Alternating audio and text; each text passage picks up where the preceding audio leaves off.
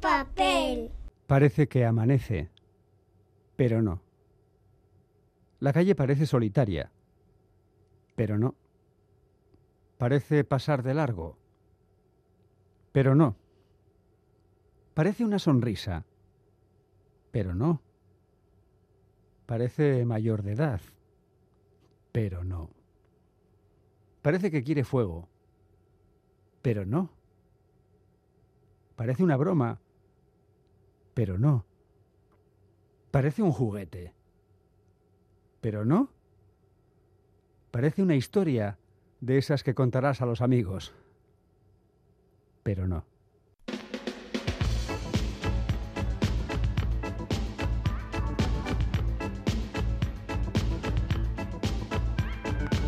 Pompas de papel.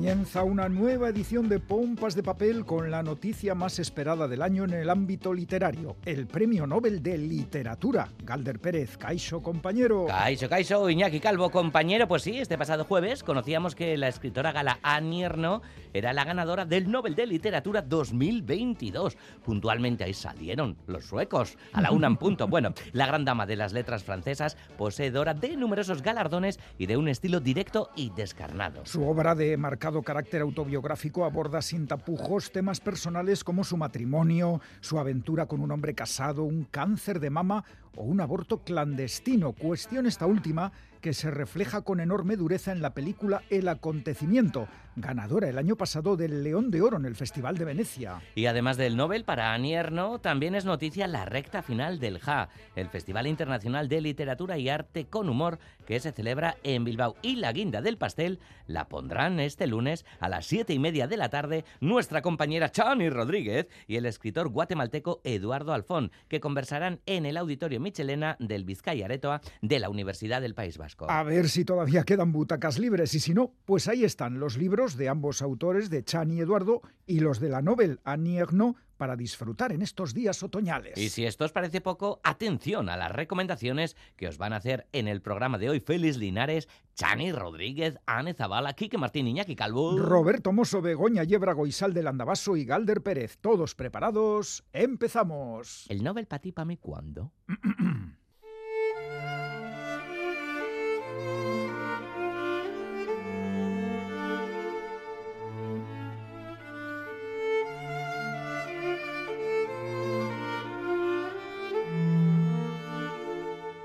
Su respiración se volvió por fin regular. Inspiraba por la nariz y expiraba por un lado de la boca, como un pequeño instrumento musical de fuelle. No hacía mucho ruido, o al menos no demasiado, no tanto como otros. En otras circunstancias, en otra vida, hasta me habría parecido posible dormir a su lado. Pensé durante un momento en todos los otros, en los ruidos grotescos, casi afectados, que emitían algunos tras sumergirse en un sueño irregular. Me vino a la mente un libro que tenía mi abuela en casa, El País de las Nanas. Recordaba muy bien las ilustraciones, de diseño anticuado, pues el libro era de los años 30, y vagamente la historia. Había una especie de mago que esparcía unos polvos para dormir sobre el pequeño protagonista, un niño que llevaba un gracioso pelele.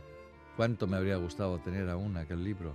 Ojearlo como hacía de niña, cuando me quedaba a dormir con mi abuela cuando ella estaba en casa, cuando no había salido de viaje. Quedarme dormida mientras imaginaba que el hombre del sueño, con sus polvos mágicos, venía a visitarme a mí también. Quedarme dormida sin pensar en nada. Muchas personas se quedan casi paralizadas cuando de buenas a primeras se les dice que pidan un deseo. Si me lo preguntaran a mí, en cambio, no dudaría ni vacilaría. Volver a quedarme dormida como cuando era niña en casa de la abuela Penélope.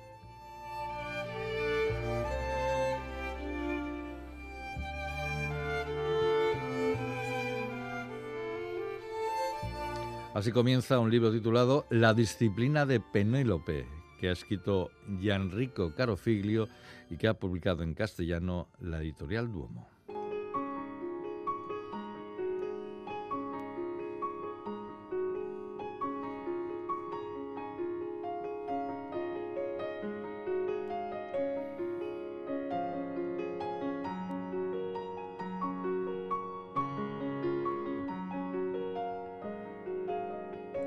Siempre me ha extrañado que Gianrico Carofiglio no goce entre nosotros del reconocimiento de otros escritores italianos de novelas negras y criminales como Giorgio Servanenko, Leonardo Sciascia, Carlo Lucarelli, Marco Vicky, Mauricio De Giovanni y, como no, Andrea Camilleri. Carofligio es el creador del abogado penalista Guido Guerriri, protagonista de novelas como Testigo involuntario, Con los ojos cerrados o Dudas razonables, en las que demostraba un conocimiento muy profundo del mundo criminal italiano, el autor fue fiscal, y de los recovecos más oscuros de la sociedad y la política italiana, además de hacernos vibrar con su prosa ágil y sin alardes. La editorial Duomo se atreve ahora con la nueva serie del escritor de Bari, de la que se han publicado en Italia ya dos novelas y que está protagonizada por una mujer, la exfiscal Penélope Espada, que tuvo que abandonar su cargo por una equivocación en una investigación seguida por una vendetta personal, de la que casi no se da ningún dato. Suponemos que será un hilo argumental que se irá desarrollando en próximas entregas. En esta primera historia, la disciplina de Penélope, encontramos a la exfiscal alejada del mundo de la investigación y la judicatura, viviendo literalmente de las rentas, de las rentas que le da un piso que tiene en alquiler. En ese momento, un periodista amigo con el que compartía confidencias e información, Filippo Sanardi, le pone en contacto con un hombre que le pide ayuda para resolver el asesinato de su mujer, de la que fue acusado en un primer momento y después exonerado. Penélope duda en aceptar el encargo, ni siquiera detective, pero hay algo que le conmueve en ese hombre y su olfato le dice que hay algo extraño en el caso. Ayudado por su antiguo compañero en la judicial, el inspector Barbagallo, alias Mano de Piedra, comienza a investigar. El abanico emocional de la fiscal se completa con Diego, un barman amigo con el que cruza confidencias que le alerta de la deriva alcohólica en la que está cayendo sin mucho éxito. La historia de la investigación de este crimen sin pistas, sin testigos y, sin aparentes motivaciones parece un camino sin salida, pero quizás ahí radica lo interesante de la novela, porque Carofiglio construye una historia absorbente sin que pase casi nada durante gran parte del libro, hasta que, claro, algo llama la atención porque está como desencajado. El tedio de la investigación paso a paso del que hablan los policías. Carofligio crea un artificio que se devora con solo 215 páginas y que dan ganas de más porque se ve claro que el autor ha lanzado un cebo para ver si lo seguimos. Pues sí, señor Carofiglio, hemos picado y queremos más. Esperamos la segunda novela de Penélope Espada en breve. Gianrico Carofiglio, La disciplina de Penélope en Duomo.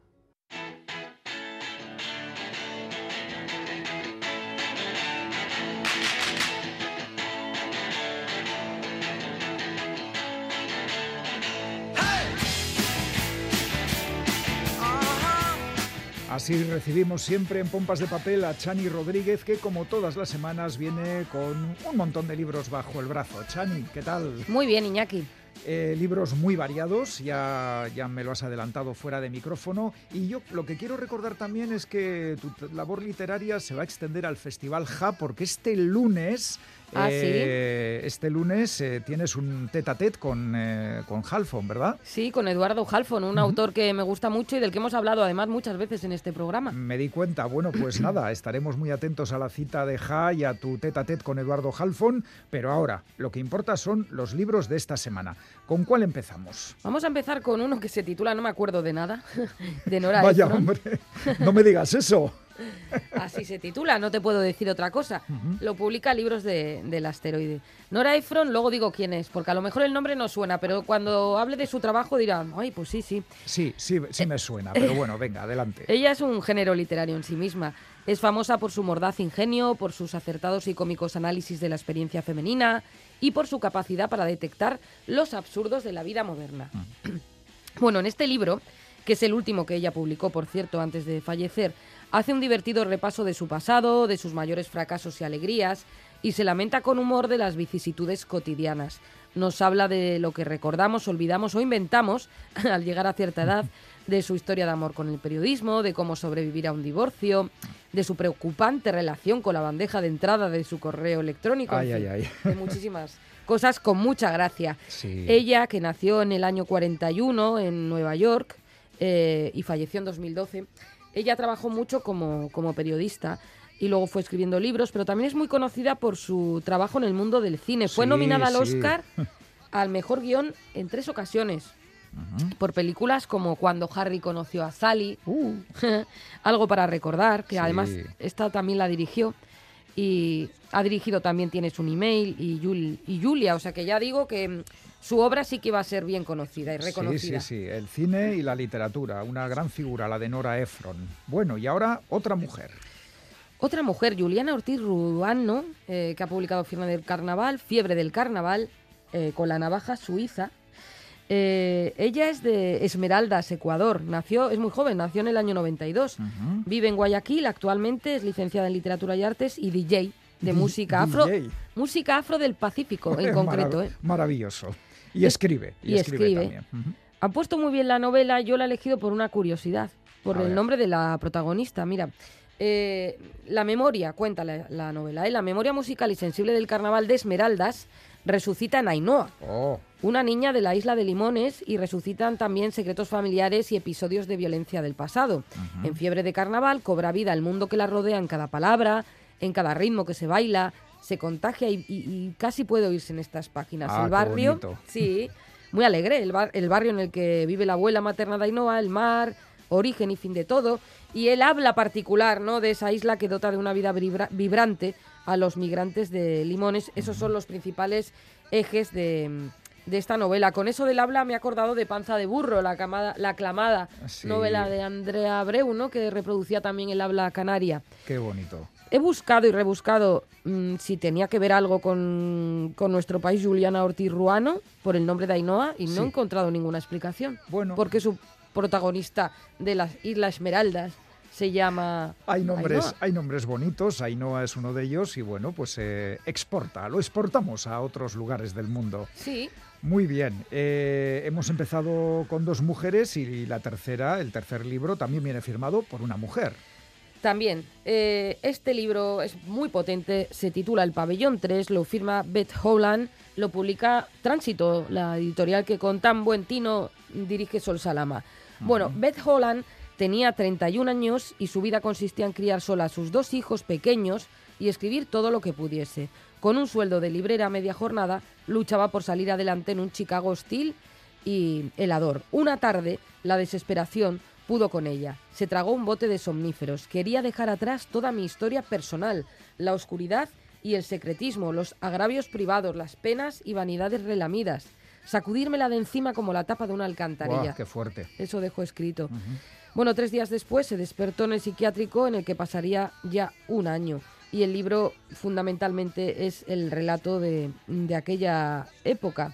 Se publicó originalmente en el 74 y ahora es cuando se ha traducido por primera vez a- al castellano. Ajá, uf, qué fuerte historia. Bueno, Beth Howland, otra autora a tener en cuenta. Eh, el cuarto libro de hoy, eh, uy, ¿qué título tiene? A ver, explícanoslo. Eh, sí, El Gabinete de las Maravillas de Mr. Wilson, de Lawrence Wetzler, eh, traducido por Rosa María Basols. Lo publica Impedimenta y precisamente el editor de Impedimenta.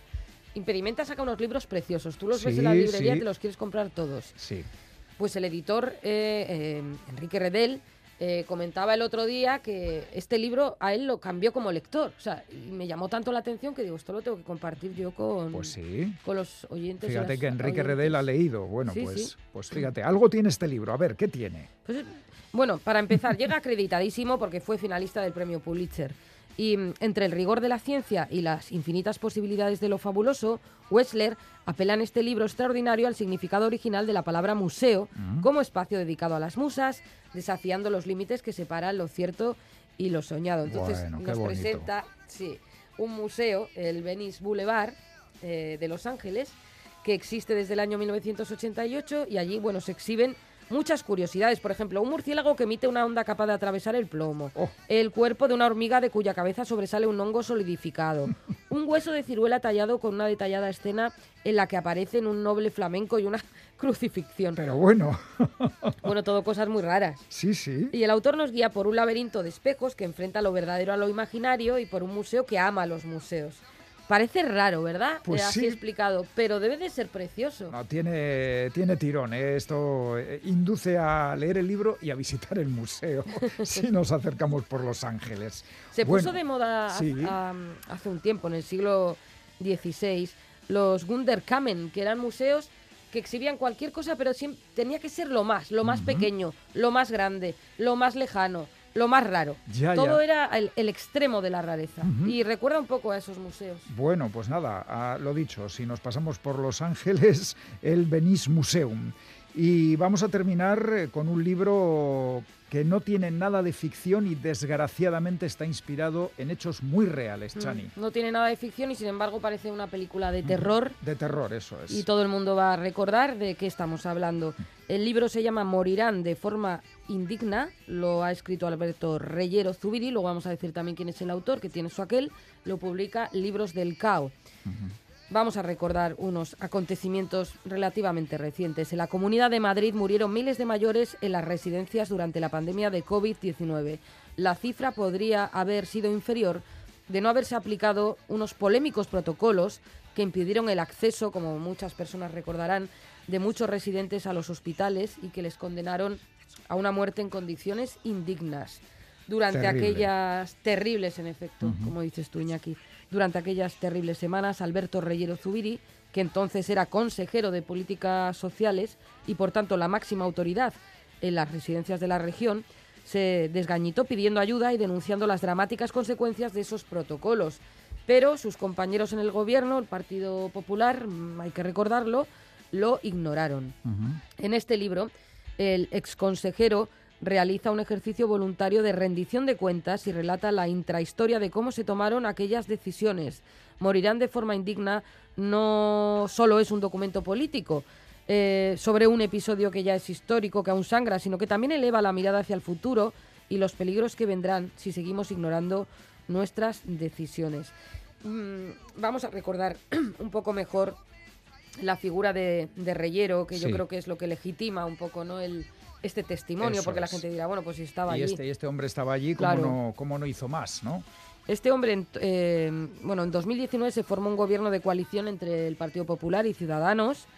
Alberto Reyero fue nombrado consejero de Políticas Sociales de la Comunidad de Madrid por Ciudadanos, pero los desencuentros y la decepción con sus compañeros de gobierno, por lo que hemos explicado, le llevaron a presentar su dimisión en octubre de, de 2020. Y bueno, ahora trabaja, está fuera de la política, trabaja en una consultora de asuntos públicos con propósito social y él ha denunciado este tema. Además lo está haciendo ahora con la presentación del libro, incluso que bueno a la fiscalía tampoco le ha interesado investigarlo. En fin, es muy crítico y realmente nos sitúa frente a una de las historias más tremendas, ¿no? Que a las que hemos asistido en estos últimos años. No es poca una pandemia para que encima haya políticas eh, que provoquen muertes tan terribles y de forma tan indigna como denuncia este libro. Bueno, vamos a repasar, Chani, si te parece, los eh, títulos, los autores y las editoriales de lo que hoy nos has traído. ¿Te parece? Muy bien.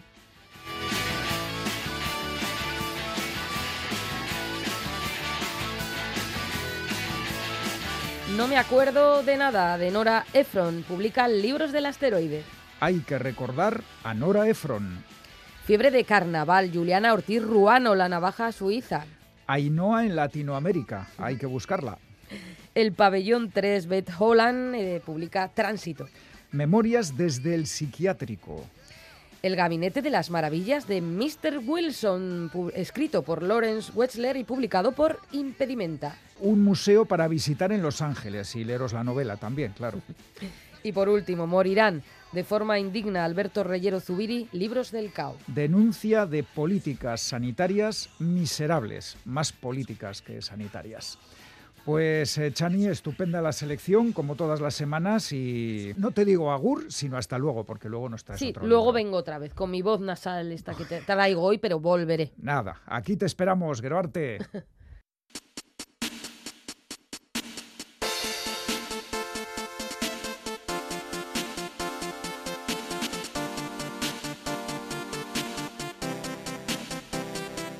Hace 13 años se publicó en Francia un impactante libro titulado Trabajar hasta morir, cuando el mundo de la empresa conduce al suicidio.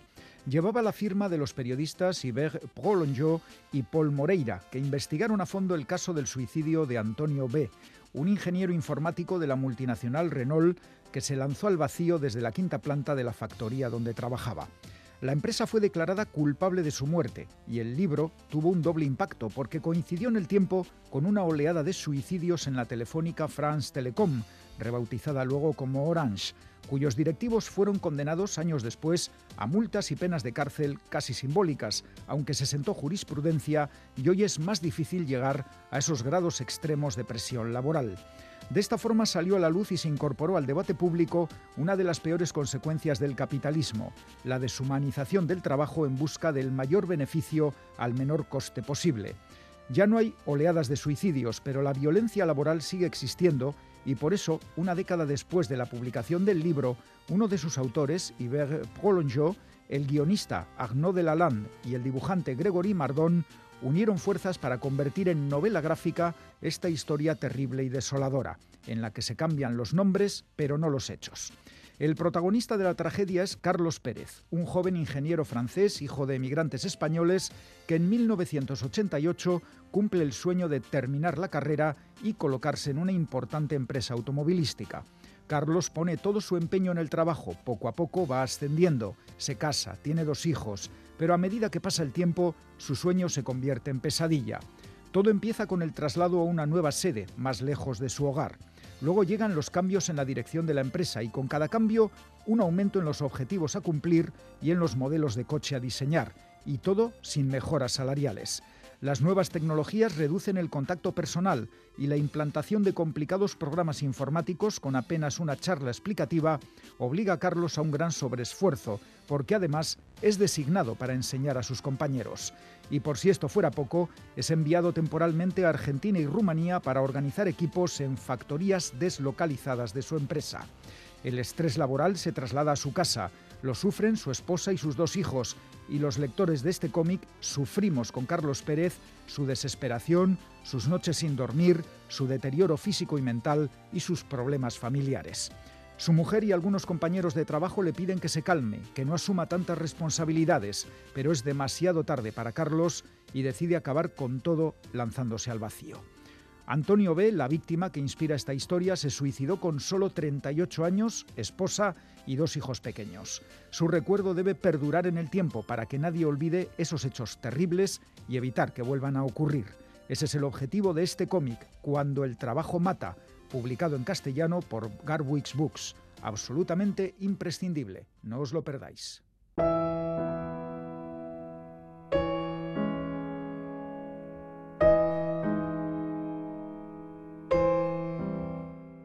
Isilik nahi gintuzten, eskutuan, gose. Bizkarra urraturik egala giltzapean, Espainiak josita. Udazken nahi gintuzten, naiz eta udan iraultza egin. Zuzen, bestelako, indarge.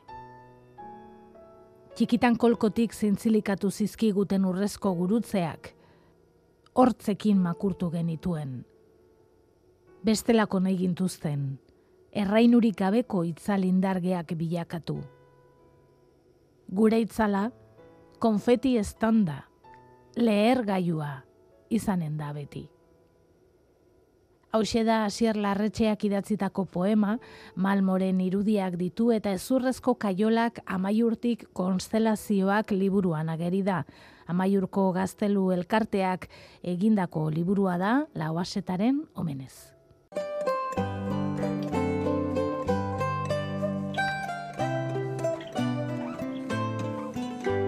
Es bueno encontrarse con los viejos amigos porque, sobre todo si son escritores, significa generalmente que han publicado un nuevo libro.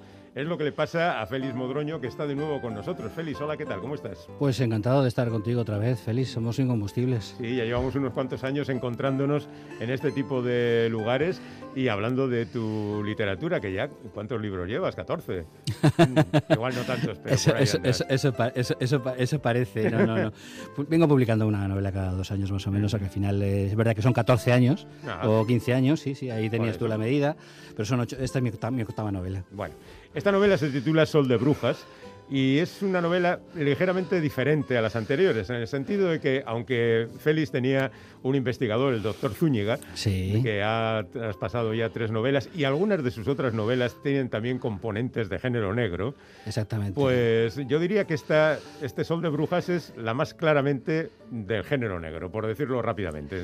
Sí, diría que es mi única novela negra, de- realmente lo que es o sea, pura, pura, pura novela negra, puro, puro noir, puro, puro homenaje a los clásicos, incluso a los franceses, y, y- y la verdad que tenía muchas ganas de hacer una novela negra contemporánea, pero sin dejar de lado a, a los viejos, ¿no?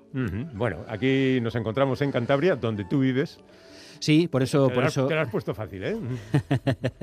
Llevo cuatro años viviendo en, en Santander y, claro, eso me ha permitido profundizar en, en tanto la idiosincrasia santanderina y cántabra como, como en los lugares, los escenarios, eh, fuera un poquito de las rutas turísticas, pero absolutamente maravillosos también. Entonces estoy seguro que, que, bueno, con, con el cariño que, que le tenemos los vascos a, a Cantabria, que, que me va a tocar hacer alguna ruta para vascos en, en Santander, sin duda. Vamos. Yo creo, hombre, sobre todo por los bares, tío, que mencionas aquí un montón de ellos. Existen todos, claro. Sí, claro, y esa labor de documentación es muy ingrata porque... Mucho, mucho. Claro, porque yo siempre estoy intentando perder peso, pero es imposible. Dices, "Me- ¿la tienes que ir a comer la tortilla del body? Pues allá que voy, con harto dolor de mi corazón. Claro. o. El vermú que ponen en... eh, Ay, ahí tengo que ir a probar el vermú, porque luego mis personajes, evidentemente, tienen que, Lo tengo, hacen. tengo que catar. Es- lo hago por el bien de la literatura y mis kilos. Que los podéis ver, eh, si no- bueno, los que no me conozcáis, en cualquiera de mis redes, en mi cuenta, en mi cuenta de Instagram podéis, podéis, ver- podéis verme, eh, pues está claro que, que no salgo a correr eh, por las mañanas todos los días. Como hacen tus personajes, algunos de ellos, por cierto.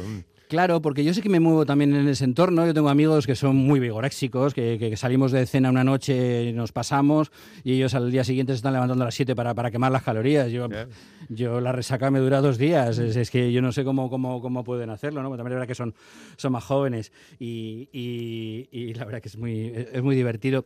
Sobre todo tener todo tipo de amigos que te permiten luego, eh, bueno, hay unos que les llamo los mazaos, que existen Sí. realmente, o sea, que, que- que son, son amigos, amigos míos, tuyos. son amigos míos, o sea, de- del pueblo, ¿no? Entonces, entonces ese tipo de cosas eh, te permite conocer tanta gente, pues eh, darle mucha variedad a tus personajes y sobre todo darle ver- ver- verosimilitud. Yo no me creo una biografía de un personaje, no, no. Ajá. Y un personaje existe, o sea, yo lo tengo en la cabeza, sé quién es y me resulta mucho más cómodo y más, más verosímil eh, hacerlo a la hora de la novela, ¿no? Les cambio el nombre, les cambio a lo mejor cositas para que no sean identificables, mezclo a lo mejor eh, dos personas y creo un personaje, pero yo la biografía de los personajes la tengo perfectamente en la cabeza porque los conozco, ¿no? Así funcionan, claro. Además de los que salen a correr por la mañana, también hay pescadores y un pescador rumano descubre un día colgada de una Sí. grúa el cuerpo de una joven. Eh, una, una grúa que, bueno, es muy conocida en Santander, ¿no? Es La un grúa de emblema. piedra, o sea, sí. la grúa de piedra en Santander es un emblema para los santanderinos. Yo no lo sabía tampoco hasta que no llegué allí y hablar de la grúa en- de piedra en Santander es casi como el arco del puente colgante aquí en eh, Portugalete o del Guggenheim, casi en. Bilbao, ¿no?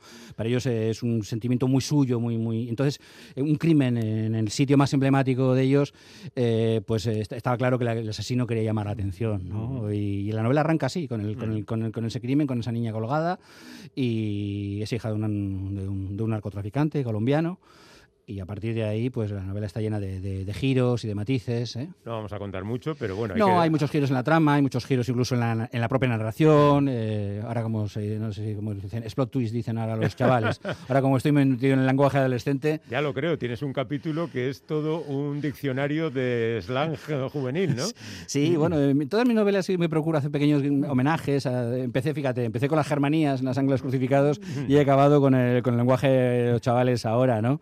Y claro, eh, eh, está muy, muy. eh, a- ang- ang- no sé cómo se dice, como. eh, es anglo sanizado, sí. Sí, algo así. Entonces, eh, claro, dice, bueno, ¿por qué dicen eh, explot twist si es, si es giro, no?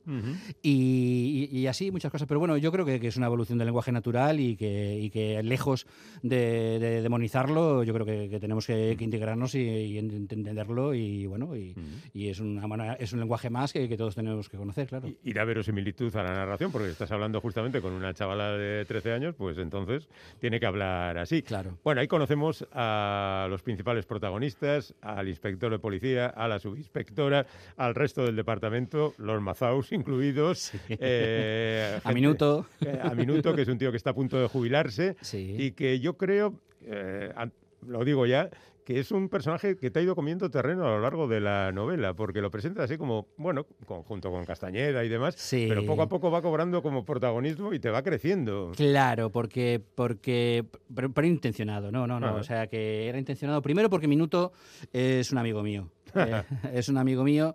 Yo cuando llegué, yo, era empleado de banco, ¿sabes? Entonces cuando llegué yo tenía en mi, en mi equipo un tipo que era como él. y, bueno, y al final pues eh, describo muchas de las sensaciones, las emociones de aquel tipo, de mi amigo Antonio, eh, es ahora minuto, ¿no? Y luego porque, y luego porque claro, la historia tal y como está contada y narrada, ahí necesitábamos unos testigos de excepción. Y minuto tenía que ser forzosamente uno de ellos, ¿no? Entonces ese es el, ese es el motivo. Pero bueno, para, para saberlo también hay que leerla. Un tipo que maneja las cosas al viejo estilo que está ahí en la frontera entre Claro, ese es otro tipo de lenguaje, ese es, otro, es tipo de lenguaje, es este tipo de lenguaje, ¿no? El, el, argot policial también efectivamente está incluido en la, en la novela y, Minuto lo, lo, lo maneja muy bien. Sí, se mueve entre el bien y el mal porque eh, esta es una novela llena de... Sí, mira, los grises me, me, persiguen, ¿no? De la ciudad de los ojos grises. Ah. Ahora, ahora hay con, un montón de personajes grises dentro de una novela negra. Eh, no, todo, no, no, todos somos blancos, no todos somos negros, ¿no? Eh, ni los buenos son tan buenos los malos tan malos. Entonces siempre hay, me, muevo en ese, en ese perfil, en ese, en, ese ambiente de corrupción al final que tenían los clásicos franceses, ¿no? Y ya te digo que, que es un homenaje a los clásicos dentro de que sea Sol de Brujas, una novela contemporánea. Mm. Y protagonizada por un tándem muy peculiar, la subinspectora Martín y la singular narradora de la historia, también implicada en la investigación. Efectivamente, efectivamente. O sea efectivamente. Que hay, sí, sí, hay, más misterios aquí que en una película de chinos. Qué bárbaro. es, eso como todo, ¿no? ¿Qué se puede contar y qué no se puede contar para, para, poder captar la atención del, del, lector sin destripar la novela, ¿no? Pero voy más allá todavía. Bueno, de repente, sí, no, no, no, simplemente te quería decir que al pasada la mitad de la novela, te metes en otra investigación sobre los orígenes de uno de los protagonistas. También, ¿qué pasa? Que te tenías ganas de contarlo todo. bueno, y vamos a hacer una novela. Si voy a escribir una novela negra, digo, voy a una novela negra, voy a hacerlo bien. ¿eh? Vamos a hacerlo. La, novela negra total. Una novela negra, claro, con todos los componentes de una buena novela negra, de un buen, de un buen, de un buen thriller, de una buena novela policial. Eh, sí que, que, intención quería, quería hacerlo que fuera, que fuera, que fuera del todo, con, sus giros, con sus matices, con, sus diálogos. Y, la verdad que eh, parece una. Yo, yo creo que es mi novela más entretenida. Bueno, rápida lo es, sí. Incluso a la hora de describirlo y mm. ágil, no, sé, supongo que no será, alguien dirá que, no será mi mejor novela, no pasa nada, pero desde luego es mi novela más entretenida, ¿no? Y desde luego para los amantes del, género negro, pues yo espero no, no defraudarles, que era realmente mi, principal eh, preocupación, ¿no? Y como es bien sabido, la novela negra es un género ambiguo, Tú has jugado también incluso a la ambigüedad sexual, a los juegos eróticos festivos. Eh, hombre, eso, eso, eso sí que también es un factor eh, mm. eh, común en, todas mis, mis novelas, el, factor emocional. Y es verdad que hay una serie de relaciones ahí entre los personajes muy incipientes porque, porque realmente como no sé qué va a pasar con ellos en el futuro, eso lo, lo, lo, van a determinar los lectores si, si quieren seguir leyendo historias de, de, Silvia, de Silvia Martín, pues eh, serán los que determinen si hay saga y entonces continuar con, con, ese, con ese juego de relaciones entre personajes. ¿no? En una novela, además, que se ambienta en un eh, tiempo muy, muy concreto, no pueden pasar demasiadas cosas. Eh, en cuanto a la investigación, sí, pero en, en cuanto a la evolución emocional de los personajes, no es, no es normal, ¿no? Que, que en 15, 20 días eh, pueda cambiar la vida de una persona con respecto a otra. Entonces, eso para eso hace falta mucho más, mucho más recorrido. ¿no? Sí, pero fíjate que ahora me estoy dando cuenta, según charlo contigo, que lo que te hablaba de Minuto, que era un personaje que había ido creciendo, en el caso de Alonso, yo creo que durante un tiempo lo dejas en barbecho hasta que lo recuperas otra vez. O sea que casi casi los personajes van a su bola por tu novela.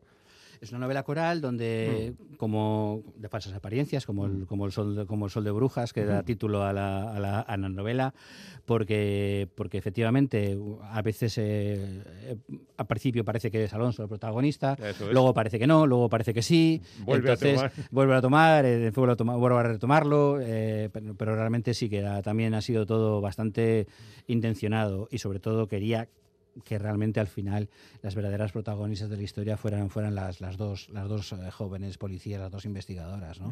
Que eso es algo tampoco un poco habitual. Normalmente parece que las investigadoras necesitan siempre el apoyo masculino. Eh, masculino, o si no son ellas las ayudantes y ellas son las que dirigen, siempre necesitan una figura masculina, eh, yo qué sé, tal. En, este caso, pues he querido que, realmente el protagonismo de la historia tuviera, lo tuvieran dos, dos mujeres jóvenes. ¿no? Pero está, hay tíos por ahí también. hay mucho personaje secundario, hay, hay, mucho personaje hay mucho eh, personaje secundario, pero mm. yo creo que realmente las, dos protagonistas de la historia son eh, eh, Silvia y la narradora. Incluso alguna mujer fatal, como la mujer del narcotraficante que aparece. También existe, también existe. Sí, Jessica Prado, efectivamente, mm. también existe. También es una chica que, conozco y también estoy inspirado en ella, una preciosa amiga mía que, bueno, metida también en historias de, que vete a saber dónde, que se mueven estos tipos de, de, mundos donde hay mucho dinero y tal, pero luego a la vez es un encanto de, mm. chica, ¿no? A, mí la verdad que ella me, me gusta mucho, hemos, eh, obviamente he quedado con ella muchas veces, me ha contado sus historias y, forma parte de mi documentación. Aparte de cuando voy con ella a algún sitio, la gente mira para atrás y dices, bueno, ¿y este, este qué hace con esta? Digo, no, es amiga de verdad, solamente amiga, y me ha servido además también para, para darle la credibilidad a, a Jess, ¿no? El, personaje que yo le tenía mucho cariño también en, la novela, ¿no? esa retranca que tiene de, las, de las viejas, eh, digamos, jóvenes eh, aspirantes a modelo que lo dejaron para casarse mm. con un rico. Entonces, es, es una novela muy, muy, eh, en ese sentido, el personaje también que le tengo mucho cariño. Félix Modroño, aquí ha vuelto con Sol de Brujas y volverá con más cosas, sin duda alguna, y quizá con los personajes de esta novela en otra intriga súper estupenda. Muchísimas gracias, compañero. Nos vemos. Espero verte. Más te vale. Hasta la próxima. Hasta pronto.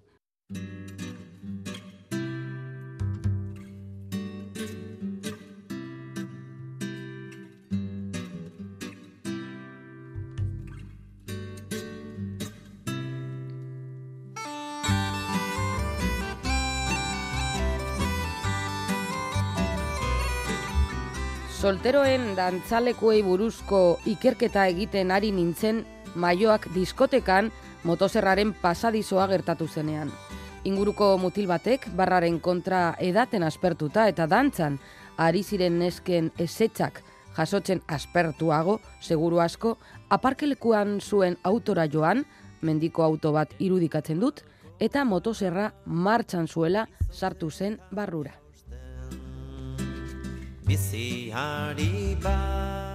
Así comienza la novela Soltero en Dantzalekuak, escrita por José Aguirre y publicada por Elcar.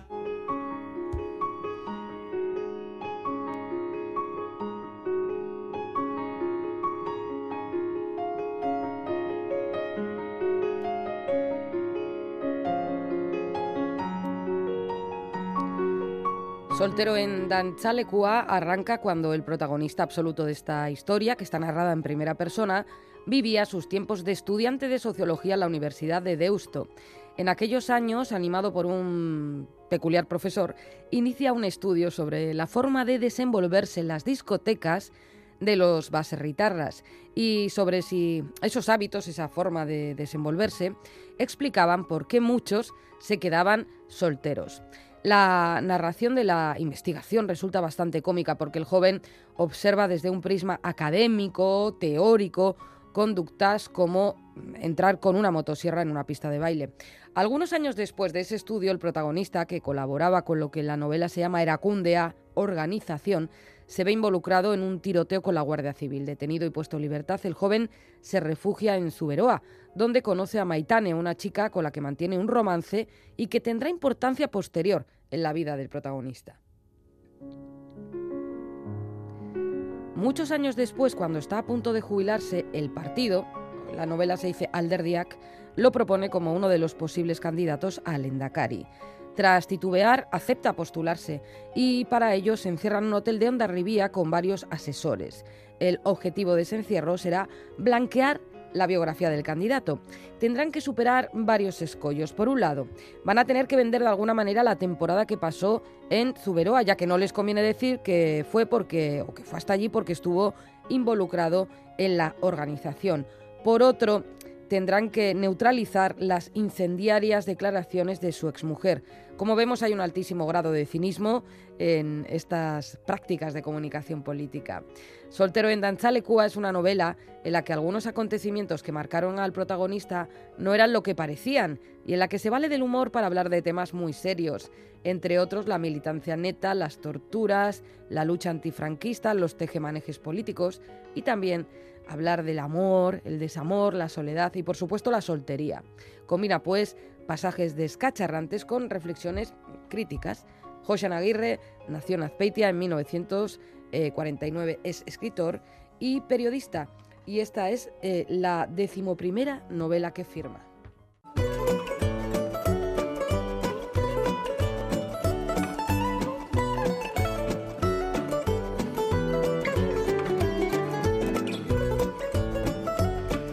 Tiempo ya para el concurso de pompas de papel, el sorteo de los tres lotes de libros, las respuestas al enigma que nos planteó Bego Yebra los pasados 24 y 26 de septiembre son estas.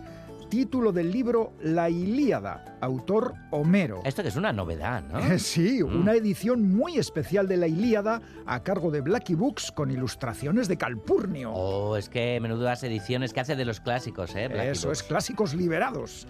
Y como siempre ha habido mucha participación, eh, con aciertos y también con equivocaciones, porque varias personas han dado como respuesta la Odisea y no la Ilíada. ¡Ay, la Odisea! Bueno, y además de... ¿te acuerdas de Nunca Oh, la, la fuerza Ah, del eso, mal? Sí, hombre, Ulises eh, 3000, creo que era el título, ¿no? 3000. Sí, era una, ¿Tú una crees que llegaremos al año 3000? Ah, ¿Es cuando nos van a dar el Nobel? Eh, habrá que esperar. Ten- Tengamos paciencia, querido Galder. Bueno, vale, algo más que paciencia habrá que tener.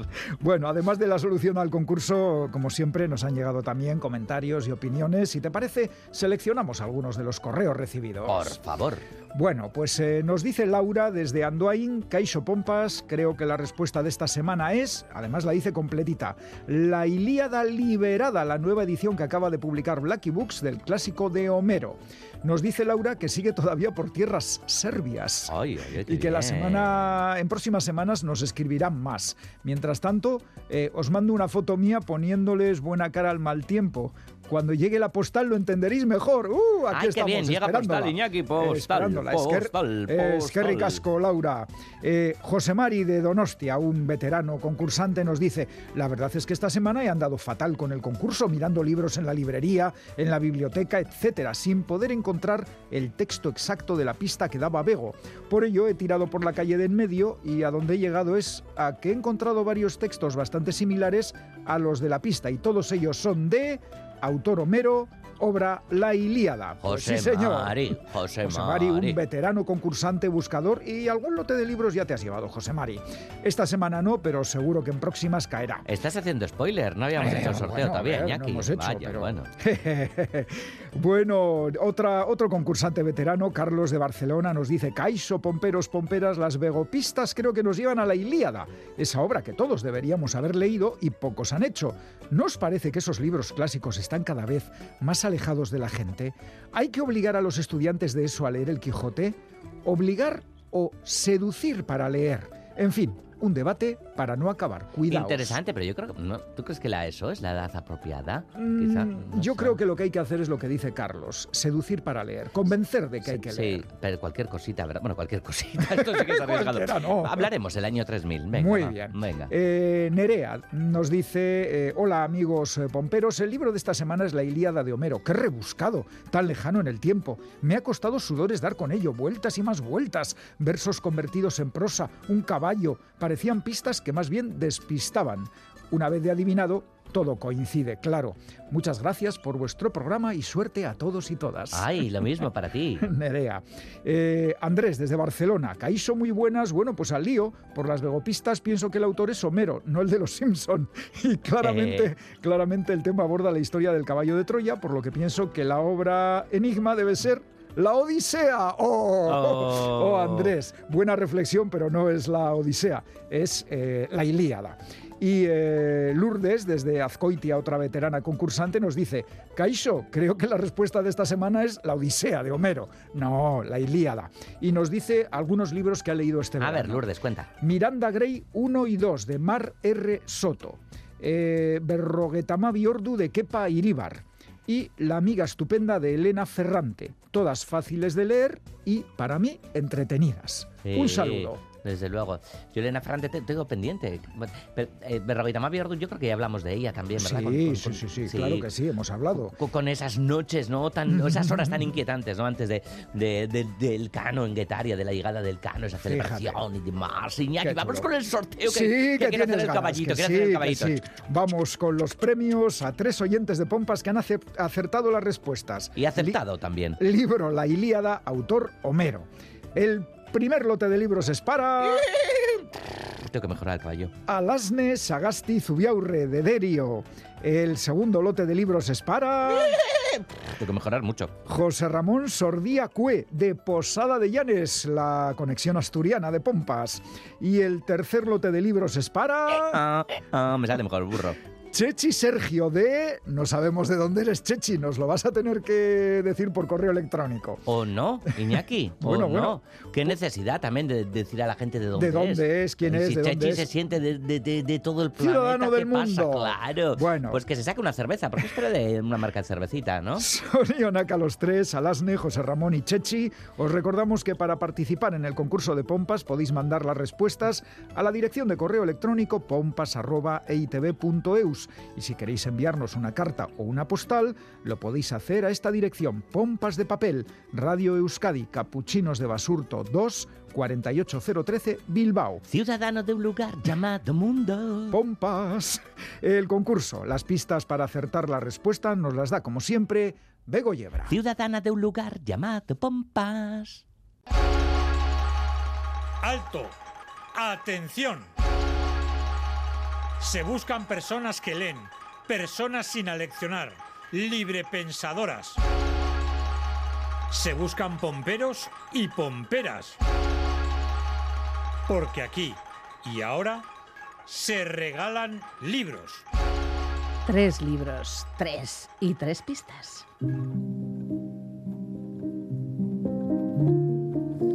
Si cae en vuestras manos esta historia y la leéis y a su autora le dan el Nobel, candidata lo ha sido, diréis, por supuesto que sé quién es. ¿A tú no? Hablando de historias, la personal de la autora es aleccionante, de inmigrante caribeña con 17 años a profesora en Harvard y candidata al Nobel. Y la novela, que sí, es una novela, es la mirada de una mujer casada con dos hijos, una mirada sobre sí misma, sobre su vida, su matrimonio, sus hijos, sus ancestros. Hay quien la ha definido como una oda a la venganza. Familias. Vemos ahora y entonces a la querida señora Sweet, que vivía con su esposo, el señor Sweet, y sus dos hijos, la bella Perséfone y el joven Heracles, en la casa de Shirley Jackson, situada en un pueblecito de Nueva Inglaterra. La casa, la casa de Shirley Jackson, se encontraba en lo alto de una loma y desde una ventana la señora Sweet veía abajo las aguas impetuosas del río Param que descendía veloz y con furia del lago, un lago artificial que también se llamaba Paran y se alzaba la vista, veía alrededor unas montañas que se llamaban Bard y Hale y Anthony, que formaban parte de las Green Mountain. Y veía el parque de bomberos donde a veces asistía a reuniones sociales y oía al representante del gobierno decir algo susceptible de afectarla gravemente y afectar al bienestar de su familia, o veía a los bomberos sacar los camiones y luego montarse en ellos y Pues vosotras y vosotros mismos. Suerte, pueblo. Hola. Hola. Escoítame algen. Hello. Ez dut sekula ondo jakin, ezagun berri bat, agurtzen noiz hasi. Zehatz ez dut inoiz jakin, nori agurrezan, burukeino batez, nori eskubiak berokitik kanpo noiz eskua eman, noiz bezarkada bat, nori egin gurabarik ez ikusi, behin ere ez dut asmatzen, noiz masaiean eman, noiz eskerreskua, noiz espain muturra, ez noiz behar duten bi izan musuak, noiz hiru edo bat. Ez dut zekula ondo jakin, noiz hurbildu, noiz urrundu, noiz gelditu, ezagun berria ezagutu guran. Zehatz ez dut inoiz jakiten, izen berriren bat agendan noiz hartu. Izen bat noiz pasa, agenda hiletik agenda berrira. Eta noiz ez, eta agendatik noiz falta dela edo soberan delako behin betiko kendu. Ez jakintasunak Gerardo Markuleta. Mait musuek, maitie, hartu isu guruxun, ustixe, eroa isu bizotz, tristie, zure bizotzarekin. Emostaxu porrutxue, zorgine, atetxu baten, berdine, begitxu gorrixen, samine, sendatu isu nirekin. Oinakotz gabien, berbak irratien, bero pixka... Anne Zavala recitando poemas de Gerardo Marculeta y la canción de John Maya Nirekin, pero no la que popularizó Gossategui, sino la que el propio John incluyó en el disco Cantu Bat Gara, en el que colabora Siere Cheandía. Así despedimos esta edición de Pompas de Papel. Si no habéis podido escucharla en directo, la tenéis en la página web de EITV y en la app EITV Nayeran. Pinchéis en radio, vais a Radio Euskadi Pompas de Papel y ahí están disponibles todos los programas de las últimas temporadas.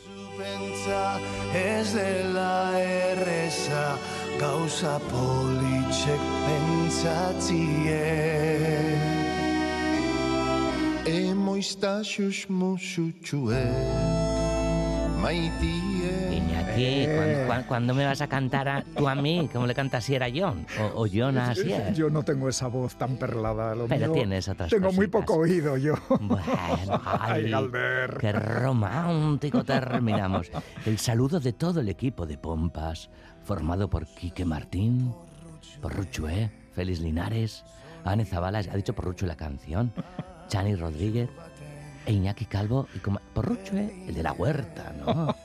Y Isal del Andabaso, Roberto Mosso, Begoña Yebra y Galder Pérez. Que nos vamos. Es que ricasco de noí. Agur. Eta Jan Yogurres, Jan Porrusalda, Porruchue, que hasta el año 3000, Iñaki, que nos dé el Nobel, mucha Porrusalda. y- ¿Cuánto queda? Y mucho Porruchu. Ala, ala. Vale.